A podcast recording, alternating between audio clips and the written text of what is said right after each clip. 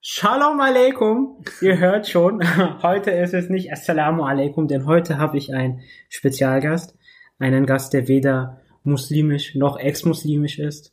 Heute ist Monty hier. Hi. Hi Monty. Ja, Monty ist jüdischer LGBT-Aktivist. Aber gut, stell du dich doch mal selbst vor das liebt, dass ich das darf. ja, äh, es ist immer schwer, sich selbst vorzustellen. Äh, am liebsten gebe ich anderen Menschen Informationen, damit sie das tun können. Das mhm. hört man immer viel lieber.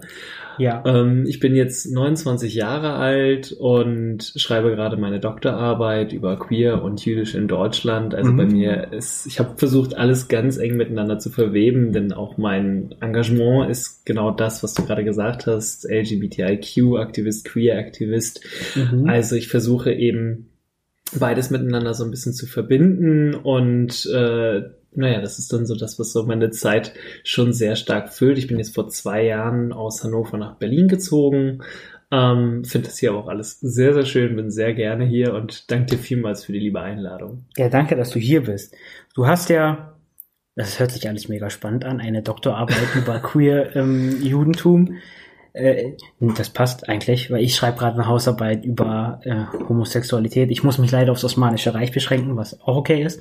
Aber das ist spannend. Du bist, ich habe dich eingeladen und bin froh, sehr, sehr, froh, dass du hier bist, weil ich meine, ich habe in meinem Leben sehr viel zu tun mit LGBTIQ und Islam. Ja, und alles super spannend und ich mache super gerne, aber es ist auch mal spannend, eine andere Perspektive kennenzulernen, die nicht immer muslimisch ist. Deine, ja, es kann man, man kann Gemeinde sagen, oder? Keshet Gemeinde oder der Verein. Ich sag manchmal zweite Familie. Aha, das ist wunderschön. Warum warum, ne, wir, wir sprechen ja jetzt zu Menschen, die sich überhaupt nicht mit dem Judentum auskennen. Also warum braucht es Keshet hier in Deutschland? Also mir ist mal wichtig zu betonen, dass wir an Kämpfe anknüpfen müssen, dass diese Kämpfe nicht zum ersten Mal geführt werden, sondern dass es in Deutschland immer wieder Menschen gegeben hat, die jüdisch, die queer gewesen sind und sich dafür eingesetzt hat, haben, dass es gesellschaftliche Liberalisierung gibt, dass es aber auch innerhalb des Judentums zur Liberalisierung hinsichtlich Homosexualität, hinsichtlich Queerness kommt. Da kann man auf Namen verweisen, wie unter anderem Magnus Hirschfeld, mhm. nachdem heute auch noch eine Bundesstiftung benannt ist, die ja. sehr hervorragende Arbeit leistet für die Aufklärung für äh, sexuelle und äh, geschlechtliche Vielfalt.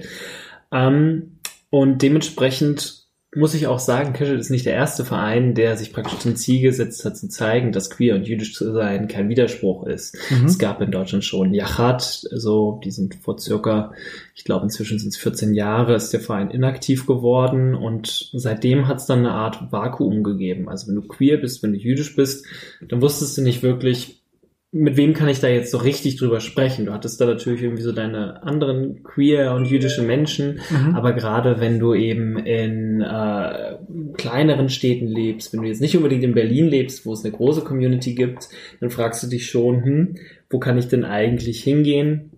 Mit wem kann ich darüber sprechen? Äh, passt das überhaupt zusammen? Bin ich richtig so? Du stellst dir diese ganzen Fragen, du haderst mit dir selbst. Ja. Und dementsprechend war es dann eben vor zwei Jahren soweit, dass da eine Gruppe von zehn Aktiven gewesen ist, die gesagt hat, wir brauchen das wieder. Wir müssen diese Arbeit wieder aufnehmen. Wir müssen gucken, was gibt's denn da eigentlich alles in tollen Materialien? Es gibt in den USA unglaublich viel an Material, an klugen Gedanken, an äh, queer Jewish Studies, queer jüdischer Theologie, so da, da ist Spannend. alles schon da. Ja. Und darauf kann man natürlich auch zurückgreifen, aber die Umstände in Deutschland sind natürlich ganz andere. Und mhm. dementsprechend müssen wir eben auch mal überlegen, okay, was bedeutet das jetzt konkret in Deutschland? Wir erleben, dass eine komplette Welle von Antisemitismus, der wieder sehr mhm. offen geäußert werden kann. Wir erleben Rassismus. Und äh, für uns als Muslime, als Juden ist das ja nichts Neues in der Form. Aber ich finde es immer wieder wichtig auch, und das ist auch etwas, was wir natürlich als Verein betreiben, immer wieder diese gesamtgesellschaftliche Aufklärungsarbeit zu machen. Also einerseits versuchen wir eben innerhalb der jüdischen Communities über Homo, Bi, Transfeindlichkeit aufzuklären und eben dafür zu sorgen, dass unsere Gemeinden inklusive Orte werden, Safe Spaces auch für Queers sein können und auf der anderen Seite eben auch diese gesamtgesellschaftliche Aufklärungsarbeit zu leisten und in der Form finde ich queer, auch wenn man mit dem Begriff natürlich so ein bisschen hadern kann, immer wieder schön, dieses Politische da drin. Mhm. Eben zu sagen, wir führen auch gemeinsame Kämpfe gegen Rassismus, gegen Antisemitismus, gegen Sexismus, gegen Homophobie, Transfeindlichkeit. Und das ist dann natürlich auch so ein bisschen die Aufgabe, die dieser Verein eben auch hat, solche Kämpfe eben mitzuführen, Allianzen zu bilden. Und dementsprechend ist es auch schön, dass wir beide ins Gespräch kommen. Ja, mega. Also es freut mich auch sehr, denn wir haben ja einerseits, einerseits führen wir den gleichen Kampf gegen Homo, Transphobie, gegen generell LGBTIQ-Feindlichkeit. Andererseits ist es schön, dass wir zusammenarbeiten, weil es ja auch ein großes Problem gibt, und zwar muslimischen Antisemitismus. Ähm, und da ist es wichtig, dass wir uns einfach zusammenschließen und miteinander sprechen und auch aufklären, weil ich muss ehrlich sagen, es gibt einige Gäste, die ich gerne einladen würde, aber nicht kann, denn es sind KünstlerInnen, die queer sind, aber total antisemitisch. Also da sieht man auf Instagram regelmäßig Sachen wie, die, die ich gar nicht aussprechen will, antisemitischen Bullshit halt. Und deswegen freut mich das sehr, dass wir hier zusammenkommen und gemeinsam aufklären können. Und das passt mit dem Shalom Aleikum, was ich vorhin gesagt habe. Ne? da gibt's ja auch die den, ja, die Organisation, den Verein vom Zentralrat der Juden, namens Shalom Aleikum, wo ich auch deinen Kollegen getroffen habe. Ah, ja, äh, Leo. Leo Shapiro, genau. Äh, das war auch sehr spannend. Den habe ich dann tatsächlich vor dir getroffen, obwohl wir uns schon länger Kontakt hatten, aber wie auch immer. Ähm, wir hatten eine längere Zündschnur. Ja, so alle drei Tage Antworten von beiden Seiten. Aber egal. Auch, also. Haben wir beide gemacht. ähm, aber gut, jetzt nochmal zur Situation in den USA. Du sagtest, ähm, es sind unterschiedliche Situationen in den USA und Deutschland. Du hast gesagt, Antisemitismus zum Beispiel und Rassismus, das sind Sachen, die in den USA und in Deutschland gänzlich oder unterschiedlich sind. Es gibt nicht die gleichen Probleme, aber unterscheiden sich auch die jüdischen Communities also voneinander, also die amerikanische und die deutsche, ist es so, dass man als queerer Jude oder Jüdin in einem, ich weiß nicht, in Deutschland eher Probleme in der eigenen Community hat oder wird man in den meisten Synagogen mit offenen Armen empfangen? Also erstmal voran möchte ich noch sagen, dass ich da diese Einstellung von dir ziemlich gut finde, dass du eben sagst, so Menschen mit, die eben sich antisemitisch äußern, ähm, mit denen möchte ich dann eben auch nicht zusammenarbeiten, weil das ist etwas, was ich auch immer wieder betone. Meines Erachtens nach kann es in Deutschland keinen Aktivismus nach Auschwitz geben, der das nicht eben immer mit im Kopf Absolut. drin hat und eben Antisemitismus nicht auch immer mitdenkt, mhm. weil es ja immer wieder zu diesen Ausschlüssen gerade von jüdischen Menschen auch gerade in der queeren Szene kommt wo wir dann auch mittendrin sind in deiner Frage. Also eben gerade, wie sieht das in den USA aus und wie stellt sich das dort dar? Also die jüdischen Gemeinden, erstmal auf die, äh, den Blickwinkel, sind in den USA natürlich ganz anders, weil es natürlich diese, diesen krassen Bruch nicht gibt, weil es dieses Verbrechen in der Form äh, wie die Shoah in Deutschland gewirkt hat und das jüdische Leben komplett vernichtet hat und eben auch das jüdische Leben in Europa maßgeblich vernichtet oder zumindest vertrieben hat und das sich zumindest dann sehr stark auch in die USA verlagert hat und sich dort eben dann ganz anders entwickelt hat, als sich das in Deutschland getan hat. Also das muss man in Deutschland immer mitdenken, mhm. weil die Gemeinden hier vor allen Dingen eben auch durch die äh, Zuwanderung in den 90er Jahren, durch die Einwanderung in den 90er Jahren eben entstanden, beziehungsweise aufgeblüht sind, weil dort eben viele Menschen gekommen sind, die dafür gesorgt haben, dass diese Gemeinden in der Form, wie es sie heute gibt, überhaupt bestehen können. Und ähm, dementsprechend sind die Gemeinden in Deutschland auch ganz anders zusammengesetzt. Ähm, aber, und das finde ich ist auch ein wichtiger Gedanke, den du gesagt hast, wir müssen uns alle immer hinterfragen, okay, wir können alle irgendwie Antisemitismus, Rassismus, Homophobie, Transfeindlichkeit reproduzieren, weil das nun mal in der Gesellschaft, in der wir leben, so verbreitet ist. Mhm. Und dementsprechend ist es natürlich auch in jüdischen Gemeinden in Deutschland so, dass es natürlich auch Menschen gibt, die rassistisch sein können und auch Menschen gibt, die homophobie oder transfeindlich sind. Ähm, es ist aber so, dass nachdem wir uns gegründet haben, es eine große Welle von Zuspruch gegeben hat. Und das habe ich gar nicht in der Form erwartet. Also äh, es war für uns alle sehr, sehr aufregend, weil ich meine, ich war jetzt schon ein bisschen länger, war über mich bekannt, dass ich bi bin, mhm. dass ich äh, jüdisch bin, so da gab es dann irgendwie auch schon mal einen Medienbericht drüber und dann äh, war man irgendwie so sehr öffentlich geoutet. Und seitdem habe ich dann irgendwie so meinen Weg gesucht, damit umzugehen. Aber es war irgendwie schön zu sehen, dass wir dann eben auch mit mehreren Leuten an die Öffentlichkeit gegangen sind, gesagt haben, okay, ähm, wir sind jüdisch, wir sind queer und dass gerade in vielen Communities so ein bisschen die äh, Rückmeldung haben, wir haben darauf gewartet, dass es sowas endlich cool. gibt, weil wir brauchen die Ansprechpartner. Wir sind seitdem haben wir so viel gemacht, wir konnten uns gar nicht davor retten. So, wir haben arbeiten inzwischen mit dem Zentralrat, mit der Zentralwohlfahrtsstelle aus den großen jüdischen Institutionen zusammen, mit dem äh, Elis Studienwerk, mhm. mit äh, ah, die, ist cool. die sind ja auf dem gleichen Grundstück wie die Moschee. Genau. cool. Ja, also eigentlich ist das House of One ja schon dort, ne? Die Kirche mit Elis und unserer Moschee die jetzt leider umzieht, aber okay. Das ist ein bisschen schade. ja. Aber ja. Ja, das war echt toll. Also so positiv empfangen zu werden, das ist äh, dann ist eine Grundlage, auf der wir arbeiten können, also ja. auf der wir jetzt auch eben weitermachen. Das ist auch unser großer Traum. Ja, wir haben, ähm, ich sag mal jetzt so ein langes Ziel vor uns, ein Langzeitziel. In 100 Jahren, wenn sich eine LGBT-Moschee gründet, ganz viel Zuspruch kommt, ja. In unserem Fall gab es ein Rechtsgutachten aus der Al-Azhar-Universität in Kairo und einen Ausspruch eines Dianet-Politikers in der Türkei, Amt für religiöse Angelegenheiten, wo gesagt wurde, nee, muss geschlossen werden, ist unislamisch. und in Deutschland hatten wir auch nicht besonders viel Zuspruch von Moscheegemeinden, aber das Coole ist, um die geht's ja gar nicht. Ne? Es geht ja nicht um die großen Organisationen, sondern um die einzelnen Menschen, die sich melden. Und natürlich wäre es schön, wenn die Organisationen sagen, hey cool, wir machen was zusammen, wie jetzt in eurem Fall. Super cool, dafür herzlichen Glückwunsch. Aber es gibt viele einzelne Menschen, die sich bei uns melden und sagen, cool, lass uns mal reden.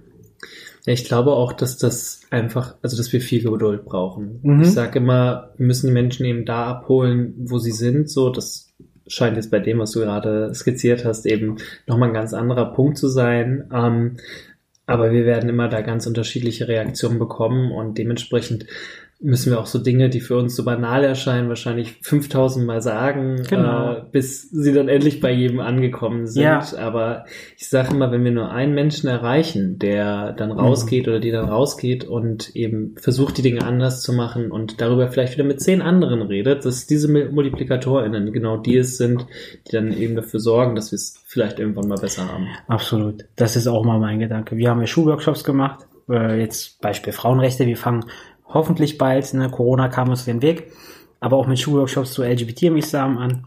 Und wenn man nur einen Menschen erreicht, und bei, bei dem merkt man das ja auch, dass man ihn oder sie erreicht hat, dann ist das doch erstmal ein Gewinn, ja. Aber genau. Wie war das bei den Schulworkshops? Wie haben die Leute da auf euch reagiert? Es ist so, ne, die LGBT-Sachen haben wir noch nicht machen können. Bei den Frauenrechten gab es oft spannende Diskussionen erstmal, wo man sich bei einigen dachte so, hey, was sagst du da gerade?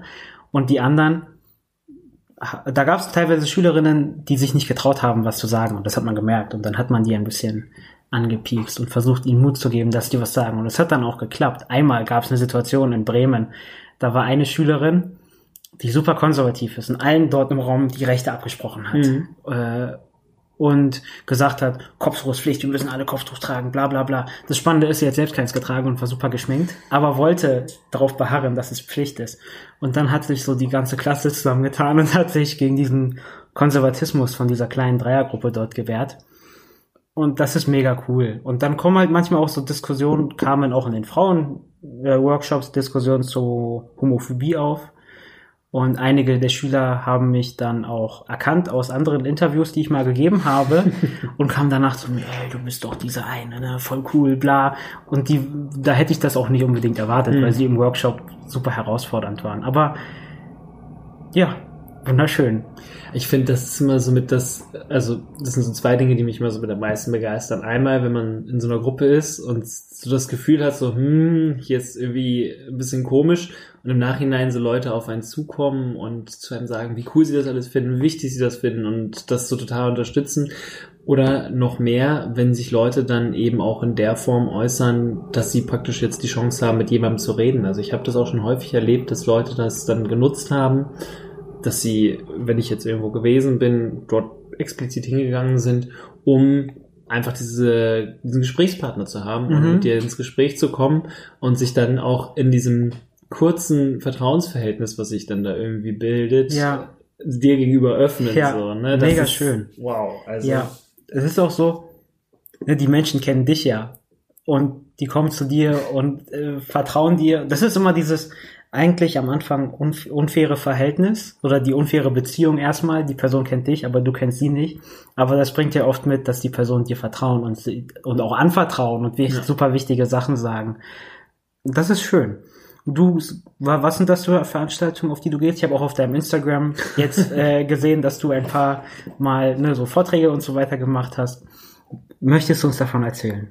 Naja, also ich mache ganz unterschiedliche Sachen. Also auf der einen Seite ist es so, dass ähm, ich natürlich auch als Cashit-Vorsitzender unterwegs bin und dann kommt es immer so drauf an, wer fragt denn da jetzt an. Also beispielsweise habe ich mit Alice zusammen, mit deren Regionalgruppen, also mit dem jüdischen Studienwerk, mit deren Regionalgruppen ähm, Workshops gemacht, wo es dann natürlich explizit darum geht, okay, aus einer jüdischen Perspektive eben das Thema Homophobie, Transfeindlichkeit, aber überhaupt Homosexualität anzuschauen. Wie steht das Judentum dazu? Gibt es da die jüdische Antwort? Nein, natürlich gibt es viele jüdische Mhm. Antworten, zwei Juden, drei Meinungen. Und äh, dementsprechend gibt es da eben auch eine ganze Vielfalt. Und darauf zu verweisen und eben zu schauen und auch wieder das, was ich gesagt habe, auf diese Kämpfe zu verweisen, so da können wir anknüpfen.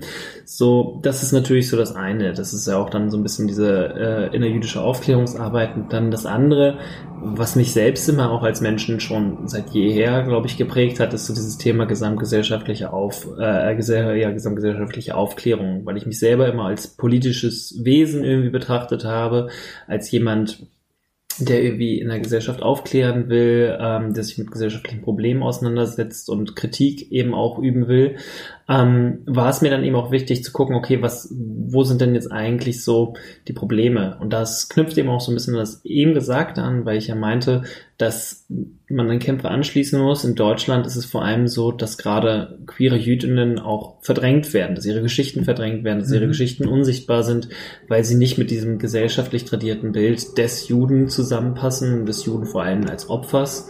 Ähm, und dementsprechend auch in historischen Narrativen verdrängt werden. Das offen zu legen, das ist auch ein Interesse von mir gewesen, wo ich dann eben auch zu gearbeitet habe, wie verschränken sich eigentlich in deutschen Erinnerungsnarrativen Homophobie, Transfeindlichkeit, Antisemitismus, Erinnerungsabwehr und bilden letzten Endes so ein Gemisch, was dafür sorgt, dass äh, wir das jetzt heutzutage alles erstmal freilegen müssen, was im Jahr 2020 denke ich, da sind schon viele Jahre vergangen, ähm, wo das natürlich äh, schon hätte gemacht werden können.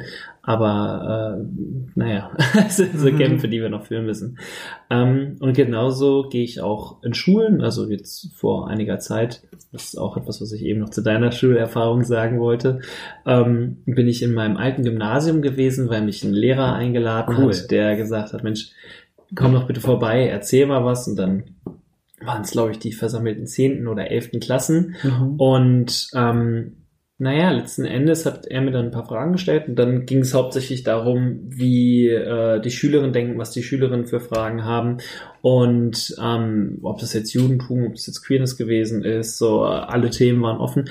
Und das finde ich auch immer noch mit am allerbewegendsten, wenn man so eine Gruppe an SchülerInnen vor sich hat und die letzten Endes aus so einem Gespräch rausgehen und alles so, was irgendwie an Vorurteil vielleicht da gewesen ist, zumindest schon mal angebröckelt ist. Und du Mhm. merkst so, und sie, also ich hatte das dann, das fand ich schon ein bisschen strange, Mhm. aber so süß, ähm, wie sie mir dann hinterher auf Instagram schrieben. Und dann hörte ich es irgendwie über eine Freundin, die mit einem, äh, neben einem Lehrer wohnt, der auf der Schule ist, der ihr dann erzählt hat, wie cool das alles war und wie toll das war und wie super das Süß. den SchülerInnen geholfen hat. Und das ist natürlich, also das, das, das gibt dir einfach so viel Kraft, das weiterzumachen, so ermüdend und so schwierig Mhm. wie unsere Arbeit ist und so viele dicke Bretter, wie wir bohren Ja. müssen, so solche Erfahrungen, das ist doch herrlich. Ein Also, Traum. Ja. ja. Also, ich muss auch ehrlich sagen, ich finde, Antisemitismus ist so ein Problem, das man eigentlich super früh angehen muss. Und wenn man es früh angeht, kommt man, glaube ich, gut bei den Menschen an. Also bei den jungen Menschen. Bei mir war es so, dass ich ja auch, ne, ich hatte ja diese Radikalisierungsgeschichte aufgrund meiner Homosexualität. Und das führte dazu, dass ich mich in allen Punkten eigentlich radikalisiert habe und islamischer Extremismus führt eigentlich unweigerlich auch zu Antisemitismus. Und als ich mich dann ein bisschen besonnen habe und mich vom Islamismus entfernt habe, hatte ich ja trotzdem noch lange nicht den Antisemitismus aus dem Kopf. Vor einigen Jahren war das jetzt. Ja, ne, wie ich vorhin schon gesagt habe, ne, auch queere Menschen können antisemitisch sein und die werden halt nicht meine Gäste. und dann habe ich eine junge Frau kennengelernt in einer europäischen Bürgerinitiative, für mhm. die ich ehrenamtlich gearbeitet habe. Und ich wusste nicht, dass sie Jüdin ist. Was eigentlich offensichtlich war. Ihr Name ist Rachel Esther. Also, mhm, schöner Name. ja, wunderschön. Man kann es eigentlich erwarten. Und irgendwann sagte sie mir, dass sie Jüdin ist. Und ich war so, huh, okay.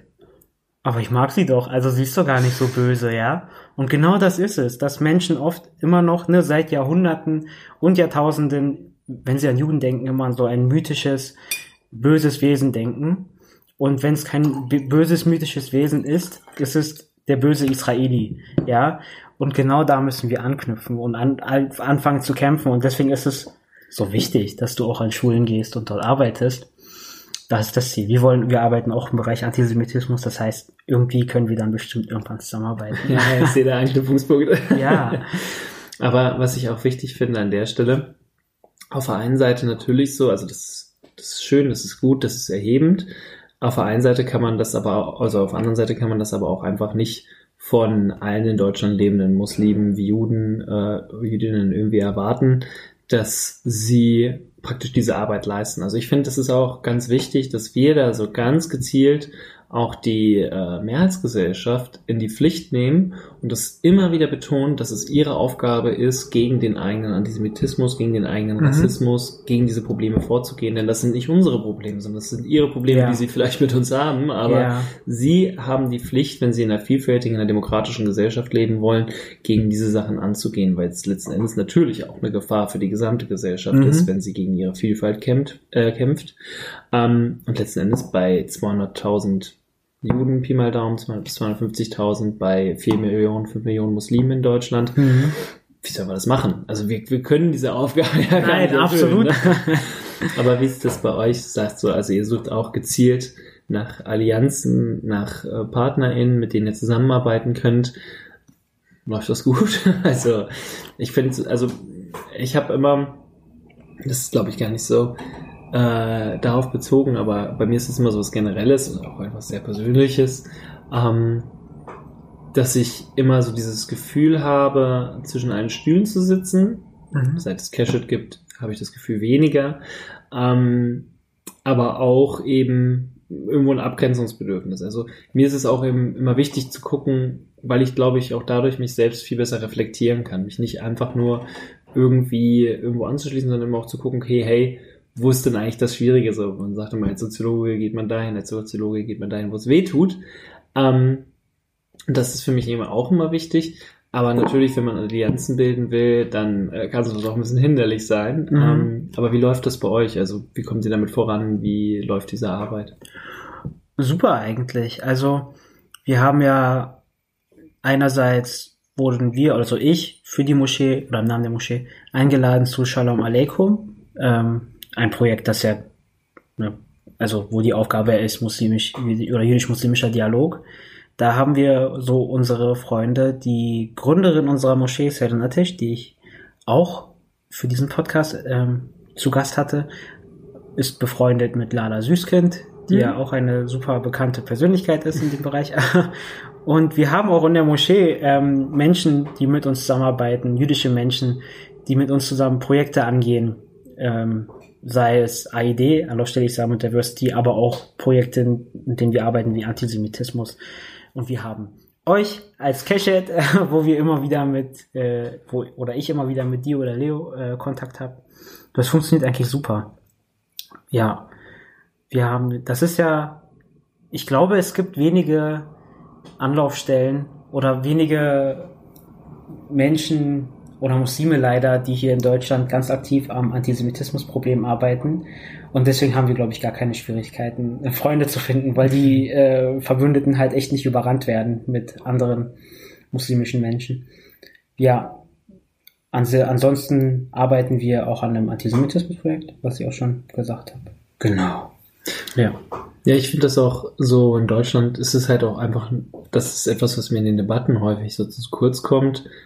Ähm, in Deutschland gibt es auch immer wieder so diesen Versuch, ähm, Antisemitismus auszulagern, also eben gerade zu sagen, es sind die Muslime, die sind die Antisemitinnen und äh, wir haben alle gar kein Problem, wir nicht muslimischen ja, ja. Menschen in Deutschland. So. Das finde ich immer sehr problematisch und das finde ich sind dann immer auch so diese Brüche in diesen Debatten. Also damit will ich jetzt gar nicht anzweifeln, dass es äh, muslimischen Antisemitismus gibt, aber für mich ist es dann eben auch etwas, beispielsweise in der Mbembe-Debatte hat man auch gesehen, auf der einen Seite gibt es da eben klar antisemitisch, ein klares Problem des Antisemitismus und auf der anderen Seite gab es dann auch natürlich Beiträge, die sich schon teilweise in eine rassistische Richtung bewegt haben oder die auch rassistisch grundiert gewesen sind, also was von der AfD kommt, muss man mhm. wirklich nicht drüber reden, dass das dann eben dementsprechend problematisch ist. Mhm. Und ich finde, das kommt zu kurz. Also auch diese äh, Probleme miteinander denken zu können und dass es nicht irgendwie entweder Rassismus oder Antisemitismus ist, sondern dass es beides Probleme sind, die sehr vital in unserer Gesellschaft sind und dass sie beide eben auch als solche erkannt werden müssen und auch in jeder Debatte eigentlich irgendwie mitschwingen müssen. Ne? Ja, sobald eine bestimmte Gruppe anfängt, ihre oder irgendwelche Probleme auszulagern und immer sagt, ja, die anderen machen es, die anderen machen es. Ja. Kann man eigentlich ausschalten. da macht es dann keinen Sinn mehr, weil das dann auch oft, ja, eigentlich, eigentlich deckt das ja auch oft andere Rassismusprobleme auf. Ich meine, wenn jemand, wenn ein, ich weiß nicht, wie nennt man das denn? Urdeutscher, Biodeutscher oder was auch immer, weißer Deutscher. Ich mag den Begriff weiß auch nicht unbedingt schwer. Aber sobald diese Probleme aus einer Gruppe ausgelagert werden und eine andere Gruppe gepackt werden, sagt das viel. Und das wollen wir nicht machen. Ne? Es gibt dieses Problem durchgehend in der ganzen Welt, in allen Gruppen. Und daran wollen wir arbeiten. Aber ich bin ehrlich gesagt auch kein Antisemitismus-Experte. wir haben eine, ein Mitglied in unserer Moschee, der schreibt aktuell eine Bachelorarbeit und ist so gut wie fertig zum Thema Antisemitismus. Und Unterhaltungen mit ihm sind immer total hilfreich. Also bis ich ihn kennengelernt habe, kannte ich den Begriff israelbezogenen Antisemitismus noch nicht. Und ich war super stolz, als ich den dann kannte. Ja, und dann war ich so, ja, geil. Und dann habe ich eine, er hat, wir haben eine Weile zusammen gewohnt. Und dann hat er mir halt immer so seine Arbeit erklärt. Und ich war so, aha, spannend, cool. Und dann gab es vor kurzem ja bei Auf Klo, diesem mhm. jungen Format, äh, diesen Beitrag zum Antisemitismus von einer jungen Frau namens Avital. Den Nachnamen kenne ich ja, nicht. Genau, kann sein. und dann ging es in den Kommentaren direkt schon wieder los mit. Ich Gerstetter, Quatsch. Avital. Ich weiß es gar nicht. Avital. Ja. ja. ähm, da ging es in den Kommentaren dann los mit Antisemitismus. Und dann hieß es, ah, Israel-Kritik ist kein, Antisem kein Antisemitismus.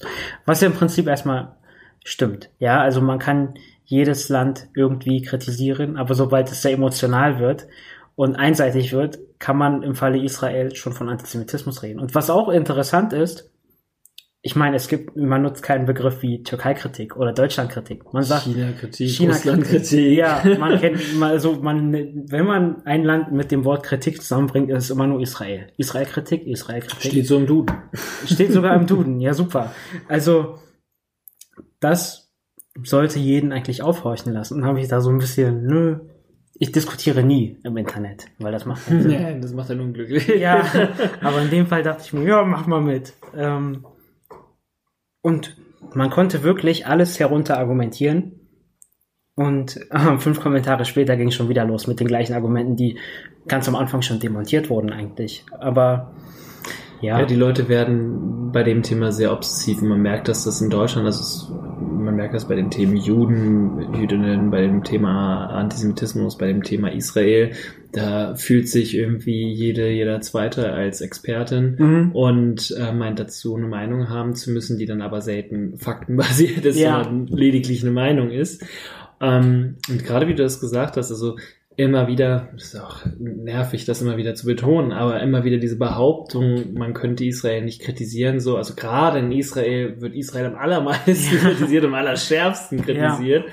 weitaus schärfer, äh, als das in Deutschland teilweise der Fall ist, aber eben auf einer sachlichen Ebene so. Mhm. Und es ist ja dann irgendwie klar so, dass wenn man etwas auf einer politisch-sachlichen Ebene kritisiert, und es ist auch egal, welchen Aspekt man, oder fast egal, welchen Aspekt man kritisiert, ähm, solange man jetzt nicht gleich seine Existenz äh, irgendwie entziehen will, mh, mm, dass das irgendwie auch möglich ist, aber das ist dieses gesamte Gerede von diesen Tabus, die es da angeblich mhm. geben würde, dient ja letzten Endes auch nur dazu, irgendwie dieses, diese Probleme fortzuführen, diese Probleme beizuhalten, ja. anstelle sich einfach mal mit dem eigenen Antisemitismus auseinanderzusetzen. Mhm. Aber gerade die Menschen, die ein Tabu behaupten, sind halt auch schon relativ obsessiv und tief drin ja. und wollen sich gar nicht damit auseinandersetzen, dass sie so eine einzige oder so eine äh, fixierte Weltsicht haben. Also mhm. Äh, ich finde das auch sehr beachtlich. Die Westsahara beispielsweise ist von Marokko besetzt. Ach so, interessiert niemanden. Nö, ja. da reden wir nicht drüber. Ist ja auch nicht Israel, ne? Genau, also Besatzung, da weiß irgendwie in Deutschland jeder, dass es dabei um Israel geht. Ja. Und auch die Krim beispielsweise ist da.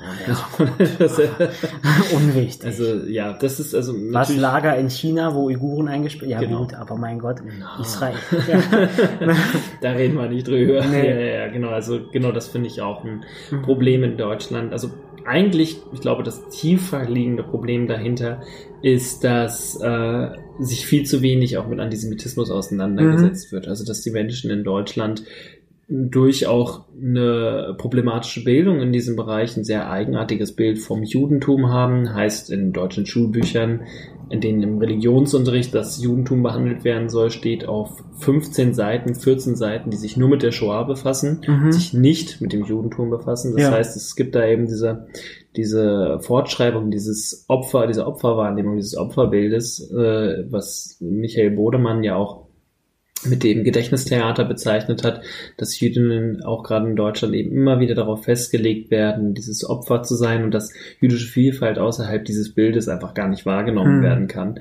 Und das ist natürlich auch eine ganz perfide Verbindung, die da stattfindet. Dieses Bild mit Erinnerungsabwehr, mit Antisemitismus und dass eine kritische Auseinandersetzung dazu äh, oder damit auch dazu führen würde, dass man sich da gar nicht so unsicher fühlen würde und genau wüsste, okay, das ist eine, eine ist eine politisch-sachliche Kritik und das andere ist einfach Ausdruck meines eigenen Ressentiments, meiner eigenen ja. Rancune, also.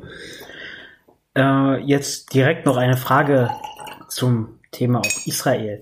Ich meine, es muss doch, es ist doch so, dass viele Juden und Jüdinnen in Deutschland quasi zum Botschafter Israels ernannt werden, oder? Ist das, also, ich meine, wenn, wenn irgendwas in Israel passiert, fühlt es sich für einige Menschen, das ist das, was ich mitbekommen habe, meine Wahrnehmung selbstverständlich an, den nächstbesten Juden oder die Jüdin zu fragen, ja, was ist denn da eigentlich los? Warum ist denn das eigentlich so? Ich meine, ein, man fragt nicht jeden muslimischen Menschen, ob Libanese, Deutscher oder Türke, hey, was passiert denn da gerade in Pakistan? Ja, ich meine, das ist jetzt ein, eine, ein komischer Vergleich, ich weiß, aber ein deutscher Jude ist ja nicht gleich Israeli. Genau so ist es. So, man kann auch nicht müde werden, immer wieder darauf hinzuweisen, dass das zwei verschiedene Dinge sind. So, Israel ist erstmal ein Staat und jüdisch zu sein ist in Deutschland ist nicht nur Religion, ist auch Kultur, ethnisch und und und. und.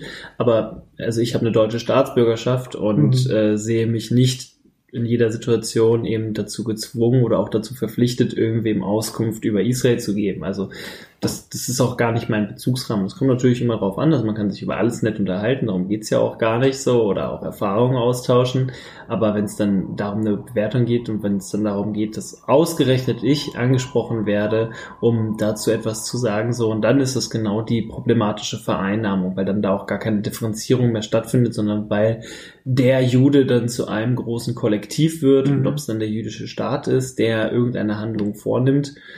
Ähm, äh, letzten Endes ist Bibi Netanyahu das ziemlich egal, was ich davon halte. er wird es trotzdem tun. Ja. So, und äh, aber das perfide dabei ist ja in Deutschland diese Haltung immer jemanden zu finden, ähm, auf den man sich dann da als Referenz verweisen kann, also den Alibi-Juden zu finden, mhm. die Alibi-Jüdin zu finden, auf die man verweisen kann und sagen kann, die hat es auch gesagt und deswegen ist meine eigene Meinung richtig, anstelle sich selbst zu reflektieren. Ja, also dazu braucht ja. man wieder. Äh, Wie diese Kurzmärsche, wo dann irgendwelche äh, jüdischen Menschen mitlaufen und dann sagt jeder, aber guck mal, die sind ja auch da. Die sind ja auch jüdisch und deswegen kann das hier nicht antisemitisch Genau. sein. So, aber wie du das auch schon gesagt hast, so, also auch queere Menschen können auch Homo-, Bi- und Transfeindlichkeit Mhm. reproduzieren und genauso können auch Jüdinnen Antisemitismus reproduzieren. Das ist schon vor über 100 Jahren erkannt worden durch Theodor Lessing im jüdischen Selbsthass, der da auch über sich selbst schreibt. Und das ist ein sehr spannendes Stück, weil er sich selbst betrachtet, wie er auch immer wieder antisemitische Ressentiments reproduziert hat und das auch äh, dann aufgeschrieben hat, verschriftlicht hat und Mhm. gegen andere äh, Jüdinnen gerichtet hat und in diesem Blick auf sich selbst eben herausfindet, okay, Gesellschaft ist in uns allen, Gesellschaft, in der Gesellschaft herrschen gewisse Ideologien und die sind in uns allen drin. Und wenn wir uns nicht damit kritisch auseinandersetzen, sondern deswegen sage ich halt immer wieder Reflexion, Reflexion, Reflexion und nicht irgendwie ähm, Dinge einfach von sich wegzuschieben und irgendwie zu behaupten, das geht mich jetzt alles nichts an. Also gerade wenn man irgendwie in Deutschland lebt, dann muss man sich damit auseinandersetzen, welche Geschichte hat dieser Staat. Dieser Staat hat eine koloniale Vergangenheit, der hat vor allen Dingen auch die Vergangenheit von Auschwitz und ähm, das sind Dinge, die wirken bis heute in dieser Gesellschaft fort und damit muss man sich auseinandersetzen. Und wie gesagt, so Gesellschaft schreibt sich in uns ein und dementsprechend müssen wir uns damit auseinandersetzen, was in uns steht. Ja, also gerade wenn man ah, nun die letzten Worte eigentlich. Ich will dich nicht zu lange verhaften. Aber so, ähm, was mir geholfen hat, das war eigentlich, ich danke Gott heute noch für diesen Zufall, um, also das hat so dann, das war der Moment, wo ich äh, angefangen habe, alles ein bisschen differenzierter zu sehen. Äh, jüdisches Leben, Juden, ne? Also ich war offen antisemitisch früher. Ich war Islamist. Ähm, ich habe irgendwann mal das erste Mal die Anstalt geguckt, dieses Kabarett auf ZDF. Ja. Und das war dann zufällig eine Folge, in der Esther Bejarano war, eine Mm, Auschwitz-Überlebende. Und sie hat dann ein Lied gesungen aus dem jüdischen Widerstand. Und das hat mir so eine Gänsehaut gegeben. Und dann habe ich mich mit ihr auseinandergesetzt und Microphone Mafia, so hieß diese, hießen die Rapper, die mit Mm. ihr da irgendwie unterwegs sind in Deutschland und früher Konzerte gegeben haben. Und das war super besonders für mich, ehrlich. Ne? Es sind manchmal die kleinen Dinge, die einen so zum Nachdenken anregen. Ja, da sehe ich eine super alte Frau vor mir und die war als Kind in Auschwitz. Es geht nicht schlimmer. Und das hat mich zum Nachdenken angeregt. Das wollte ich jetzt nur noch mal so zum Schluss sagen. Ähm, hättest, Mir fällt Oder willst du noch was dazu sagen? sogar noch was ein, und zwar, dass ich das total schön und total wichtig finde, wie du das auch betonst. Also gerade dieses, äh, ich war Islamist, ich war Antisemit, indem du das eben in dieser Form sagst, es zeigt einfach so, es geht anders, es kann anders sein, man kann sich darüber hinaus entwickeln. Es gibt ein Zitat, was mich immer sehr ähm, geprägt hat, und zwar von Ernst Frenke, und zwar sagt er, ich überlasse irgendwie das äh, ich überlasse es neidlos anderen schon im jungen Alter eine abgeschlossene Meinung gehabt zu haben. So. Mhm. Und er erklärt, dass er immer wieder Fehler gemacht hat, dass er auch immer mal wieder falsche Dinge gesagt hat. Und ich finde, darauf kommt es an, eben gar keine Angst davor haben, auch Fehler zu machen, auch mal etwas Falsches zu sagen, auch Ja. mal dazu zu lernen.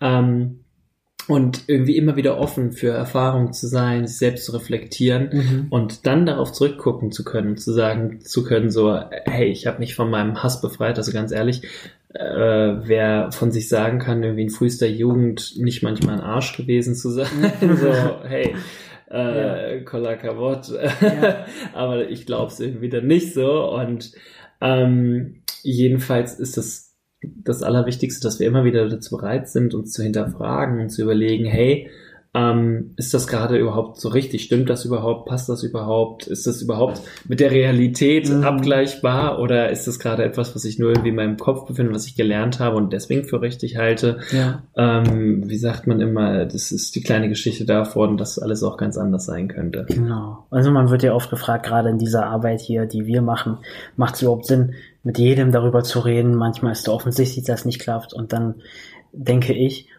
ja klar macht Sinn. Es ist ein Mensch und kein Mensch darf irgendwie aufgegeben werden, oder? Ne? Weil jeder kann sich verändern. Stell dir mal vor, man hätte mich aufgegeben, dann wäre ich wahrscheinlich irgendwo in Syrien oder so. Und das wollen wir nicht. Aber genau. ähm, ja, wir reden schon seit 40 Minuten. Äh, ich will dich wirklich, das ist echt warm langsam in der Wohnung. Und äh, äh, hast du einen Wunsch für, für all diese Arbeit, die du machst, äh, den du äußern möchtest oder einen Gedanken?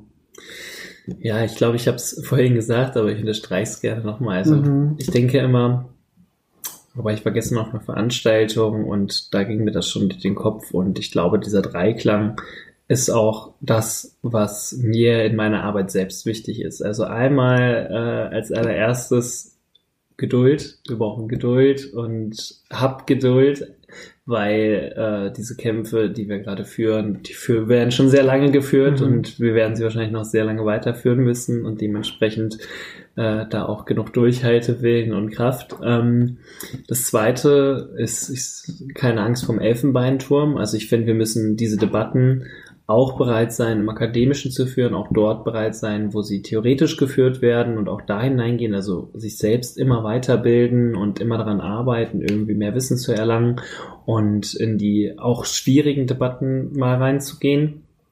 Und das Dritte ist, ähm, dass ich denke, dass wir jeden und jede dort abholen müssen, wo er oder sie sich eben gerade befindet. Also eben nicht nur in unseren abgeschlossenen Zirkeln zu sitzen, ähm, sondern auch rauszugehen und versuchen, die Menschen dort abzuholen, wo sie sind. Und das ist, glaube ich, das Allerwichtigste, eben sich nicht irgendwie durch das eigene Wissen zu versuchen, über andere zu stellen, ähm, weil es einem vielleicht kurzfristig ein gutes Gefühl gibt, sondern dauerhaft dabei zu bleiben und, wie du sagst, den Menschen eine zweite Chance zu geben, mhm. sie zu begleiten. Und wenn wir das machen, dann können wir, glaube ich, viel erreichen.